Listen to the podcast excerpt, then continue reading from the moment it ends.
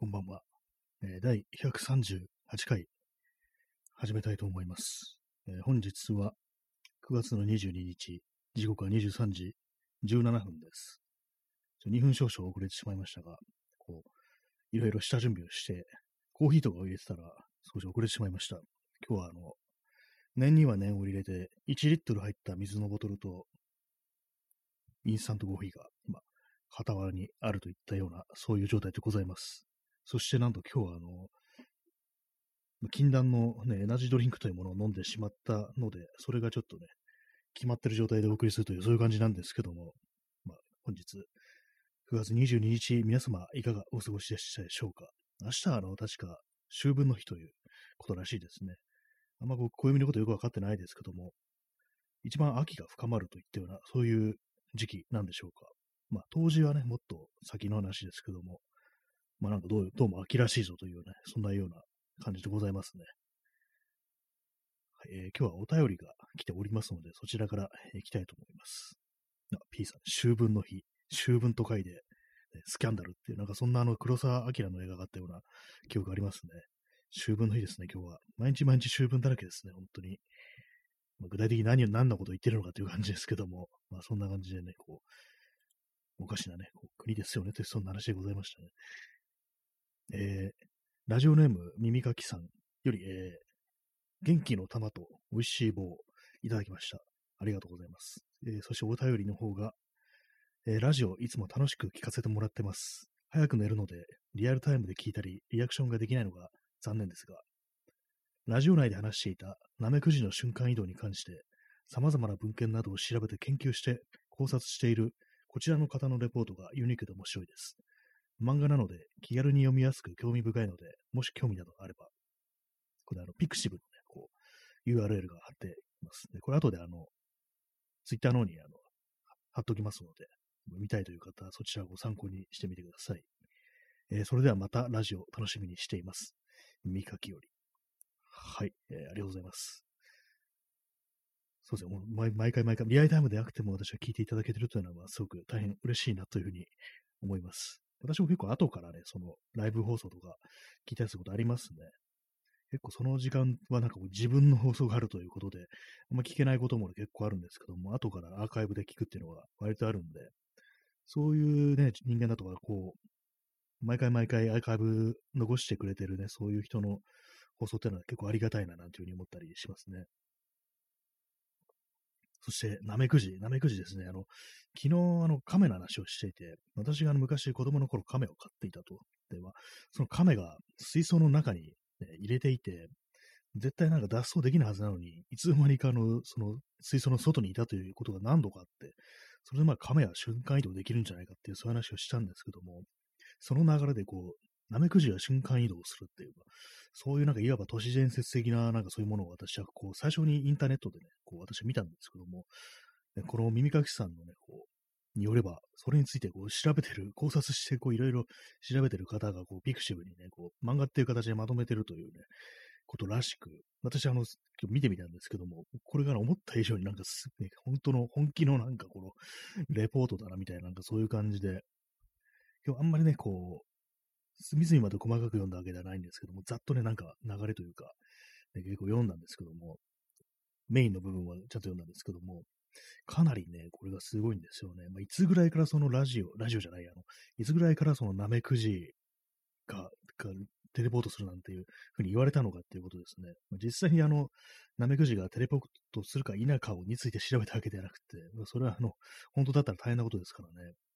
いつ、誰が言い始めたのか的なところをこう、いろいろ調べていったっていうような、そういう、まあ、レポートなんですけども、結構ね、いろんな、ね、こう、文献に登場していて、もうかなり最終的にあの大正時代まで遡るっていう、かなりね、すごいところまで、もうすごい肉薄してるんですよね。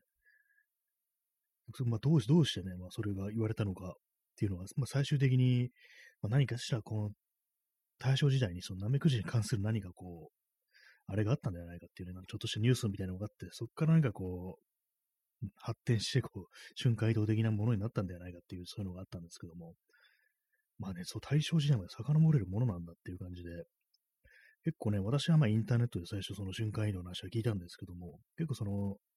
昭和のね、こう、70年代とか80年代の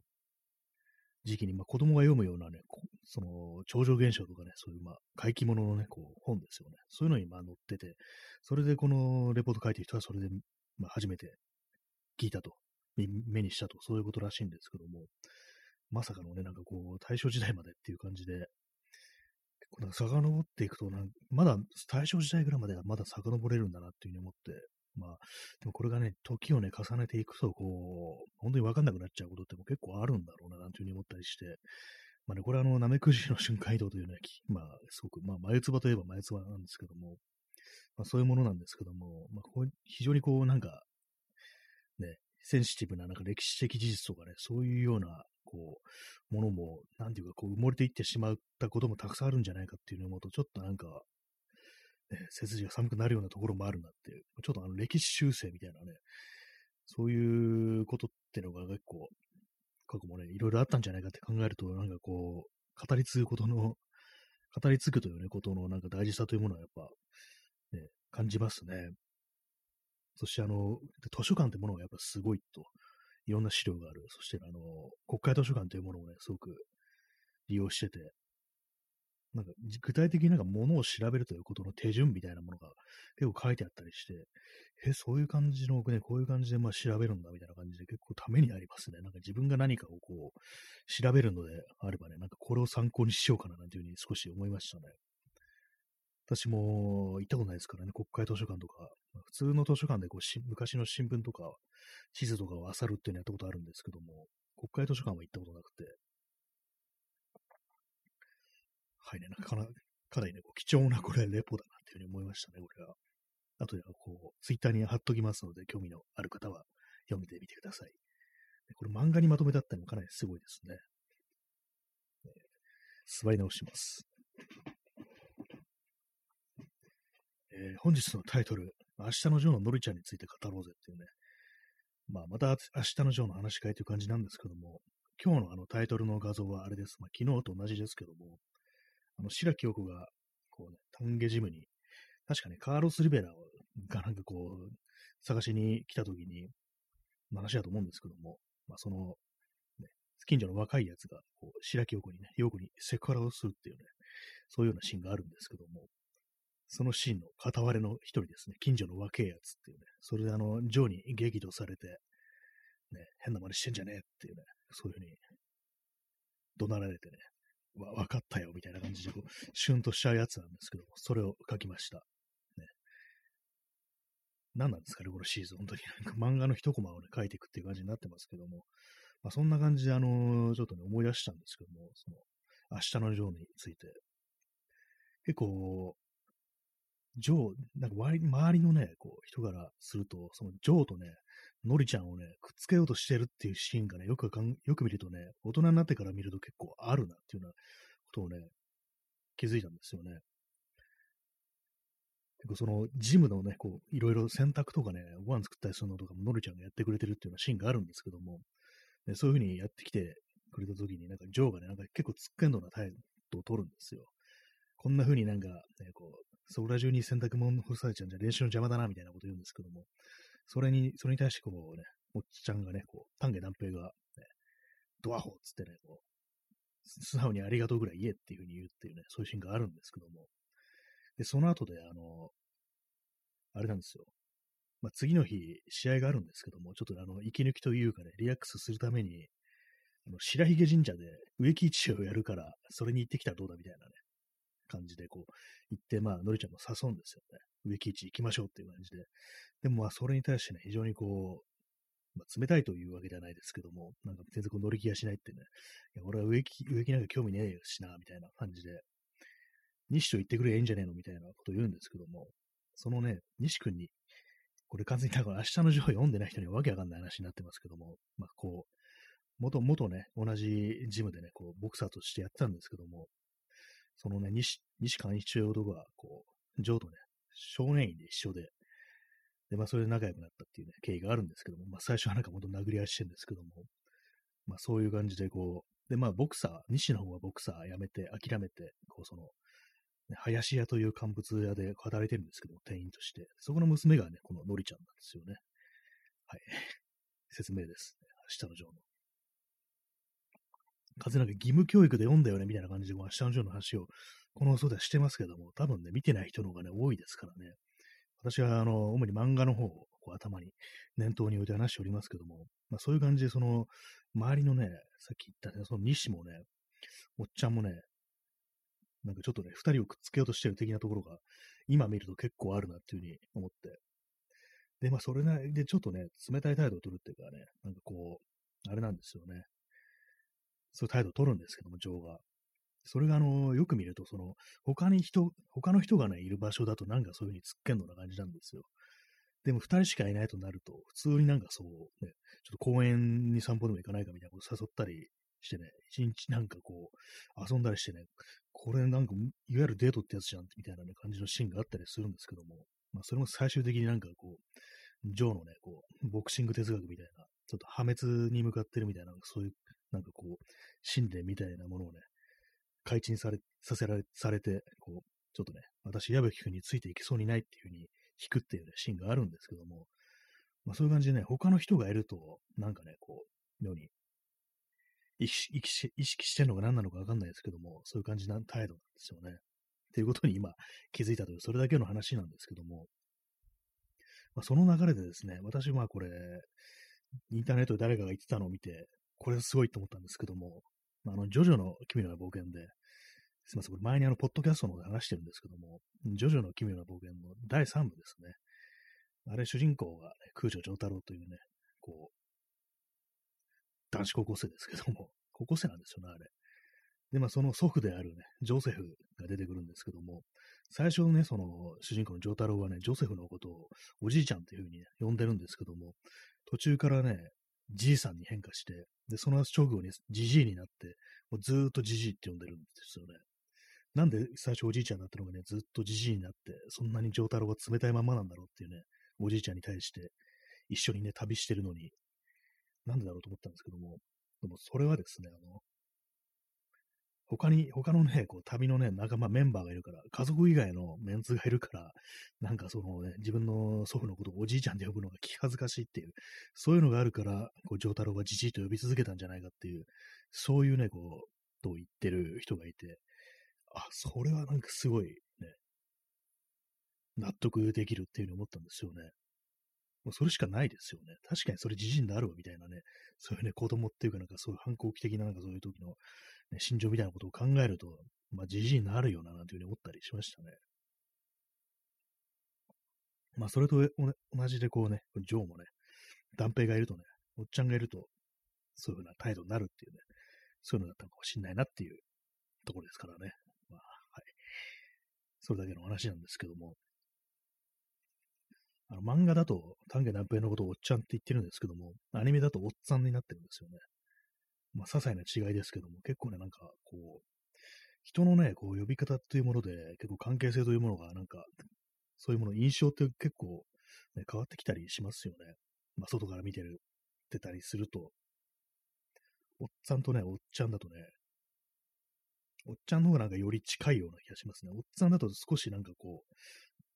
他人、他人の成分がね、少し強いような気がするんですけども。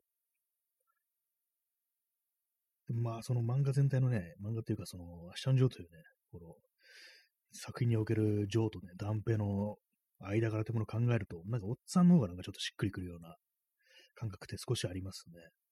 なんかほとんど家族みたいに一緒に過ごしてますけども、やっぱどっかね、そのボクシングというものをこう介在させないとね、つながりが持てないっていうような、そんなね、感じもちょっとね、あったりしたような気がしますね。はい、以上です。なんかよくわかんない話してますけどもね、なんかそういう感じで、まあ、こういうことをめちゃくちゃ考察して、こう二次創作とかしてる人がまあ世の中にいっぱいいるんだなというふうに思うんですけども、何なんですかね、明日のジョーの二次創作というものはあまりこう聞いたことがないような気がするんですけども、まあ、でも、あれですよね、基本的になんか二次創作って、すべてなんかエロの方面でしかね、私はもう、私っていうかね、なんかそういう印象しかないんですけども、なんかそういうのあるんですかね。エロっていうのはちょっとあの BL とかも含みますけども、ね、で男女だけのあれにとどまらず、普通になんか勝手にこう、なんかオリジナルのストーリーとかね、なんか、その、バックグラウンドみたいなの書く人っているんですかね。はいそれだけの話です。明日のジョーのノリちゃんについて語ろうぜと言いながら、ほとんどジョーについて語ってるというね、まあ、そんな感じになりましたけども、まあ、結構ね、あの、そのね、これ最終的にそのね、乾物屋の、ね、自分の家業の、ね、乾物屋の店員やってる西とのりちゃんがね、結婚するんですけども、その結婚式でね、こう、あれなんですよね、ジョーがあの、スピーチというかね、なんか、お祝いのね、一言みたいな感じで言うんですけども、なんかそれもふざけたようなね、ことを言ってね、まあ、せいで幸せにやってくれや、みたいなことを言ってね、ドカッと座るみたいな、そんなシーンがあるんですけども、そこでこう、のりちゃんのね、顔がドアップになってね、こう非常になんかこう、まあ、冷たいと言ったらあれですけども、非常になんか鋭い目つきをしてるっていうような、そういうシーンがあるんですよね。まあ、そのシーンのことはね、結構世の中いろんな人が語ってるので、あまりこう、ここで今更っていう、語るってこともないんですけども、なんかこう、さっき気づいたのが、その、ジムにね、こう、洗濯とかね、こうご飯作りに来てくれるのに、こう、ようにつっけんのが態度を取ってたなっていうところには、あの時はまあ、おっちゃんがいたからみたいな、じゃないかみたいなね、そんなことを思ったという、それだけの話でございました。はいね、ここまで一気に早口で話してきましたね。やっぱりこう、なんかね、自分の知ってることとかについて話すと、知ってることというかね、好きなことというか、そういうものについて話すと、やっぱりこう、早口になりますね。早く、あの、0年代から0年代か、まあ、10年代かどっちかわかんないですけども、昔のインターネットのオタクミームで、あの、なんか早口でなんか何言ってるのかわかんなくて、コポーって言うっていうね、そういうのがあったっていうことを、あの、私がよくね、聞いてる、まあ、このラジオトークのね、放送の方がね、言ってたんですけども、確かになんかそれは私はもう聞いたことあるなと思って、でもどうやらね、その、コポーっていうのはなんか非常に漫画的な表現で、実際にそんなね、のは出てこないだろうと思ったんですけども、人体から、人間の口からコポーなんていうね、静音を発せられないのではなんていうふうに思ったんですけども、どうやらね、その、マジでコポーはあるみたいな、実在するっていうね、本当になんかこう、自分の好きなことについて早口で喋ってる時に、本当にコポーっていうようなね、そういう音がなんか口から出てくるっていうことらしいんですけども、結構ね、あのいろんななんかこう、文章で表されるね、こう、その、人の声だとか、まあ、オノマトペとか言うんですかね、まあ、擬音的なああいうものって、結構こう、その最初に文字からこう接すると、実際にそれがどのように発音するのかって結構わかんないような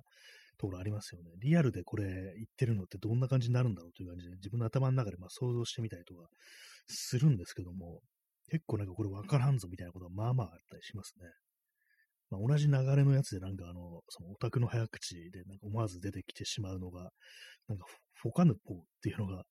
なんかあったような気がするんですけども、それもなんかコポーとね、同じ発信源になってる気がするんですけども、まあ、多分あの、2チャンネルかなと思うんですけども、そのなんか字面からなんか実際どんな音なのかっていうのが結構想像、ね、できないなっていうのがあるんですけども、それまあ、皆さんのね、なんか、これはね、こういう風に発音するんだよっていうのがあったら、あの、ツイッターとかでね、あの、DM ってあの、音声が送れるんですよ。音声が送れるので、そういうのあったら、ね、よかったら送ってきてくださいっていうね。まあ、そんなこと言ってもね、そんなハードルの高いこと誰もやらんぞっていうような気しますけどもね。音声メッセージってね、ボイスメッセージ、あの、ポッドキャストにもあるんですけども、アンカー FM の、なんか非常にこう、あれですよね。ハードルが高いですよね。ただでさえこう、一人でね、こう喋るということについて、ね、みんな無理無理言ってるのに、それがなんかこう、いきなりね、突然こう、人に向かメッセージで、いきなりボイスの形のメッセージで急にね、送るなんていうのは、ちょっと考えられんなというふうに思うんですけども、もしどうしてもね、この、これをね、自分は発音したいなんていうのだったらね、私のこう、アカウントに送ってきてもらえればなというふうに思います。はい。まあ、あの、今ね、なんかわけのわかんないこと言ってますけども、日程の方にもわけわかってないんで大丈夫ですね。本当になんか口からなんか出てくるに任せてこういうこと全部喋ってるんで、まあ、事前に一切原稿的なものは書かずに、こう、その場が、ね、その場のなんかこう、取り繕うような感じで喋ってるんで、本当になんかこう、意味のわからない放送なんでね、非常に安心してくださいというようなことは伝えておきますけども、まあ、そのような感じで本日もお送りしております、ね。夜部屋で朝を待つですけどもね。はいね、このね、あの、ライブ放送も、137回か8回、本当曖昧ですね。まあそんな感じなんですけども、ちょっとびっくりですね。3ヶ月以上ですね、ライブは。確かに5月の半ばから始めたんで、もう、ね、6、7、8、9とか4ヶ月っていうことでね、もう、大概だなって感じなんですけどもね。まあ、その間ちょっとあれになってるんですけども、その、ポッドキャストの方がね、おろそかになってしまってあれなんですけども、結構ね、この30分になんかどうも、割とね、そう記録みたいのを結構ね、使っちゃうところありますね。まあ、喋ることがね、割と決まってればね、あれなんですけども、本当まゼロからね、こうやるってなると、なんかちょっとね、自分の中変にハードル上げてしまうというか、テーマ的なものがね、まあ、あっても、なんかそれについてなんかうまく喋らないばみたいなところが、こう、やっぱりあったりするんで、なんかその辺の、なんか、ね、変なね、こう、気負いのせいで、最近まあ、非常にこう、滞ってるというような感じですね、その、あれの方は。あれの方って、ポッドキャストの方ですね。まあでも、いくつもね、いくつもこう、ネタがあるなんていうね、こう、プレイリストをなんかいくつか作りま、作ってそれについて語りますなんて言ってますけどもね、それもなんかこう、結構曲をね、なんかいろんなね、ダーッとあるものの中から何か選ぶっていうのが私は結構苦手というか、結構チョイスするのが割と苦手なんですよね。そのプレイリストにしても膨大にあるね、こう曲の中からこう選んで、そういうリストを作るっていうのが結構ね、大変だなっていうふうに思うんですよね。他にもあの、写真、まあ私写真撮るんですけども、写真を撮って、まあ写真を撮ると当然見返して、どれがいい、悪いっていうようなことを考えてね、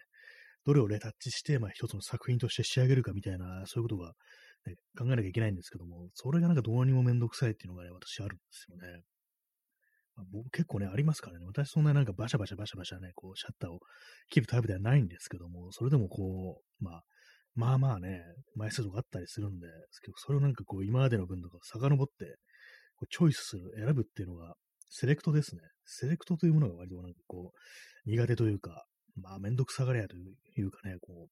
その場その場でなんか適当にやったりしてるっていう、まあそういう人間なのだろうなというふうに思うんですけども、まあそれがなんかちょっとね、それをなんかどういうふうにこう、克服すればいいのかみたいなことはたまに考えたりしますね。じっくりなんか物に取り組むということをこう、あんまりね、こうできてないなっていうのがあるんで、本当にここ数年というもの、そんな感じなんで、それをね、ちょっとなんとかしたいですね。今日なんか、あの、ちょっと早口ですけども、あれですかね、エナジードリンクのせいですかね。なんで飲んでんだよっていうね、前なんかあの、ね、もう、もうエナジードリンクはいいなんて話しましたけども、ちょっとあの、もらってしまったもので、なんかね、こう、じゃあ飲んでみるかみたいな感じでね、まず言ってしまったんですけども、ちなみにあの、モンスターエナジーですね。モンスターエナジーって変な味しますね。まあ、飲める味ですけども、全然。なんか、なんか変なものを飲んでるな、みたいな感じには結構なったりしますね。はい。あと今気づいたんですけども、あの、ね、私自分のね、そのツイッターのツイートを見て気づいたんですけども、今日はあの23時15分からやりますっていう風に言ったと自分の中で思ったんですけども、どうも23時20分って書いてありますね。誤ってね、こう3分ほど早く始めてしまったっていうね、なんか珍しいことをしてしまいましたけども、ね、すいません、あのね、ちょっと、何こいつ早くやってんだよみたいなね、いつも普段遅れてくるくせにみたいな感じでね、ちょっとフェイントをかけてしまったなっていう感じで、ちょっとね、聞くの遅れたという方がいたら、ちょっと申し訳ないなというふうに今思いました。20分って書いてますね。私は数字の短期記憶というものは結構弱くって、こう、なんか覚えられないんですよ、数字が。すぐパッとね、頭から抜け落ちてしまうっていうのがあるんで、まあそういうところでね、まあ、自分が何分からって書いたのもね、ふっと忘れちゃうっていうのは、非常にその辺のなんか記憶というかね、数字に対する記憶というものについて、こう、ね、増えてであるっていうね、苦手であるなみたいな、そんなことがあるんでね、それであのね、第何回っていうのもね、大体毎回間違えてるっていうね、ふうな感じなんですけども、これ聞いてる私の友人がなんかあの、しょっぱなでいきなりなんか第何回って言って、その数字間違ってると受けるっていうような話をしてて、まあ、笑ってもらえるんならいいかなというふうに思いましたね。大体毎回間違ってますからね。まあその数字の短期記憶がこうね、得意でないせいで結構ね、算数とか数学が苦手だったのかななんていう、そういうのありますね。計算とかね、全然私、ね、本当に苦手なんで、その数字を頭の中に一時的に格納しておくっていうのが、かなりね、こう難しいんですよね。はい。まあ、そんな感じで、こう、よくわからない話をね、こう、30分、30分毎日してるんですよ。びっくりですよね。毎日これをやって、早ね、こう、去年のね、8月18日かなそれから始めてるんでね、もう1年以上やってると。そんな感じですね。って今言って思ったんですけど、まだ1年なのかっていう感じしてましたね。なんですかね、先月の8月18日に、なんかね、こう1周年的な感じでなんかコメントしたような気もするんですけども、なんか割とさらっとなんか自分の頭の中で流れていってね、なんかこう、特別なことをした覚えがないんですけども、せいぜい僕ね、こう、2日連続でポッドキャストを更新したぐらいのことしか覚えてないんですけども、まあ、本当になんか、これもなんか結構習慣にはなってんのかな、なんていうふうに思いますね。この、毎回この、ね、あの、タイトルのね、こう絵を描いてるのも、それもなんかなんとか習慣にできないもんかなと思って、まあ、それでやってるんですけども、やっぱりね、こういう、まあ、適当ななんか殴り書きみたいな絵ですけども、やっぱりそれなりになんかこう、はじ、書こうとする前に、結構ね、ちょっと腰を、重い腰を上げる的なところやっぱちょっとありますね。まあ、普段からその書き慣れてる人間ではないんで、全然こうね、なんとなく、意味もなくこう絵を描くっていうことも前々全然してなかったんで、まあそういう、あれなんでね、結構、よし、今日はあれを描くぞみたいな感じで気合を入れないとなかなかそのペンをね、鉛筆を持てないっていう、そういう感じになってるんですよね。であと、今、鉛筆って言いましたけども、最初はあのボールペンで書いてたんですよ。ボールペンで書いてて、でもボールペンだとあの間違えることができないっていう感じで、ますますね、その線が消せないからハードルが上がるってことで、結構何回か前から、あの、鉛筆に切り替えました。普通にあのね、消しゴムで消せばいいからっていう、あれでね、少しまあ気持ちが楽になったんですけども、なかなかね、こう、下書きもなしにね、ボールペン一本でね、最初からバシッと食えるなんてね、自分にはまあ、無理だ、到底無理な話だよということでね、まあ、こう、やめたんですけどもね。まあそういう感じでなんか自分に変なこう縛りをね、課して、なんかするってことが多いんで、そういうのはね、もうこの際捨ててね、何でもいいんだからっていう感じでね、間違えたら消せばいいじゃんみたいな感じでこう、やっていきたいなというふうに思ったりしております。はいね、今日はあの、明日のジョーの話でしたけども、まあ、この放送よく明日のジョーの話が出るんですよ。ね、まあ、見てないという方がいたら、読んでないという方がいたらね、なんかこう、多分ね、Amazon プライムとかそういうところにもあると思うんで、アニメとかは。漫画はね、漫画ちょっと買わないとね、ないですね。あの、Kindle Unlimited とかのなんか定額制のサービスは確かなかったような気がしますね。はい。で、あの、まあ、漫画のシーンまだなっちゃうんですけども、ちょっと前にね、何回か話しましたけども、あの、カリブマレー原作、川口が海事作作画のあの、ハードワン、あれ？なんだっけな？すいません、ま、名前が、なんとかハード、ハード思い出せないですね。まあそういうなんかあの、なんとかハードっていうあれあるんですよ。すごい適当ですね。まあ、それは読み終わったんですけども、えー、まあ面白かったとは、まあ、そういう話でございます。ね、ちょっと残り時間少ないんですごいね、あれですけども、まあ、ハードルーズでした。ハードルーズってね、探偵もののね、漫画なんですけども、結構ね、あのー、内容がね、まあ、ちょっとね、あの、男女関係みたいなところがね、結構、そ今見ると厳しめなところあったりして、まあ、ちょっと間違った男像みたいなものも結構出てくるんですけども、そういうところを除けば結構面白いですね。割と探偵ものってなんか、大きな陰謀に巻き込まれるとか、まあそういうね、あとまあ荒事が起きるとかね、銃が出てくるとか、そういうのが多いんですけども、このハードルーズはなんか仕事がしょぼいっていうのがね、結構あったりして、まあ、それがね、私はすごく面白かったですね。あ、チャンスさん、さっさば、ありがとうございます。いいですね。札束いつ見ても。そんな感じでね、あれなんですよね。そのハードアンドルーズが面白かったという話でございましたね。やっぱりあれですね、しみったれてるのは、やっぱなんかいいなっていうふうに思いましたね。なんかその手の漫画っていうかね、探偵ものってのはやっぱしみったれててなんぼっていう感じですね。はい。えー、まあそんな感じでね、こう、今日は漫画の話をしましたね。漫画の話、最近映画の話、映画の話してないですけど、全然映画見てないんで、映画の話ができないですね。本もあんま読んでないんですけども、まあ、そんな感じで本日もね、お別れの時間が近づいてまいりましたけども、いかがでしたでしょうか。